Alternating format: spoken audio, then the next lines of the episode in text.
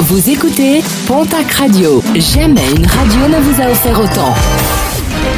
L'information locale à 9h, c'est sur Pontac Radio.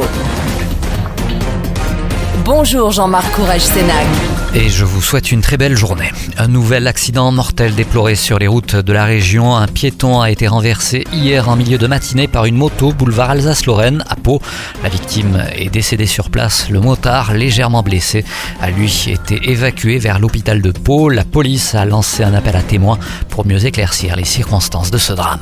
À Pau, l'enquête se poursuit pour identifier d'éventuelles nouvelles victimes de cambriolage suite à l'arrestation la semaine dernière de trois jeunes femmes originaires des Balkans, des femmes qui ont indiqué être mineures lors de leur garde à vue.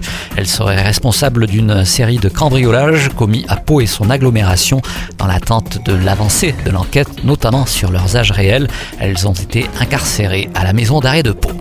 L'enquête épidémiologique se poursuit pour comprendre comment cet élevage, séparé de quelques kilomètres, ont pu être contaminés en quelques jours par le virus de la grippe aviaire dans les Landes et le Béarn. Près de 50 000 volailles ont dû être tuées depuis euh, le début de la semaine pour tenter de freiner l'épisodie. Les services vétérinaires tentent de comprendre le lien entre les différentes exploitations contaminées. Pour l'heure, la piste d'une contamination par la faune est privilégiée. Encore deux semaines pour à la cagnotte mise en ligne pour soutenir un jeune apiculteur originaire de Lourdes.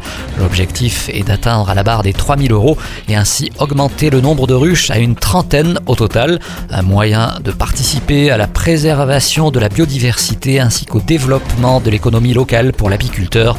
Une cagnotte mise en ligne sur internet sur le site Mimosa. Mimosa avec deux i. En sport, basket, l'ailier de l'élan béarnais, Jovan Onyangue, va participer ce soir à 19h au All-Star Game du côté de l'accord Arena de Paris-Bercy. Il sera le seul représentant des Verts et Blancs, une 18e édition qui opposera la sélection française à la sélection mondiale et qui se jouera à guichet fermé avec pas moins de 16 000 spectateurs.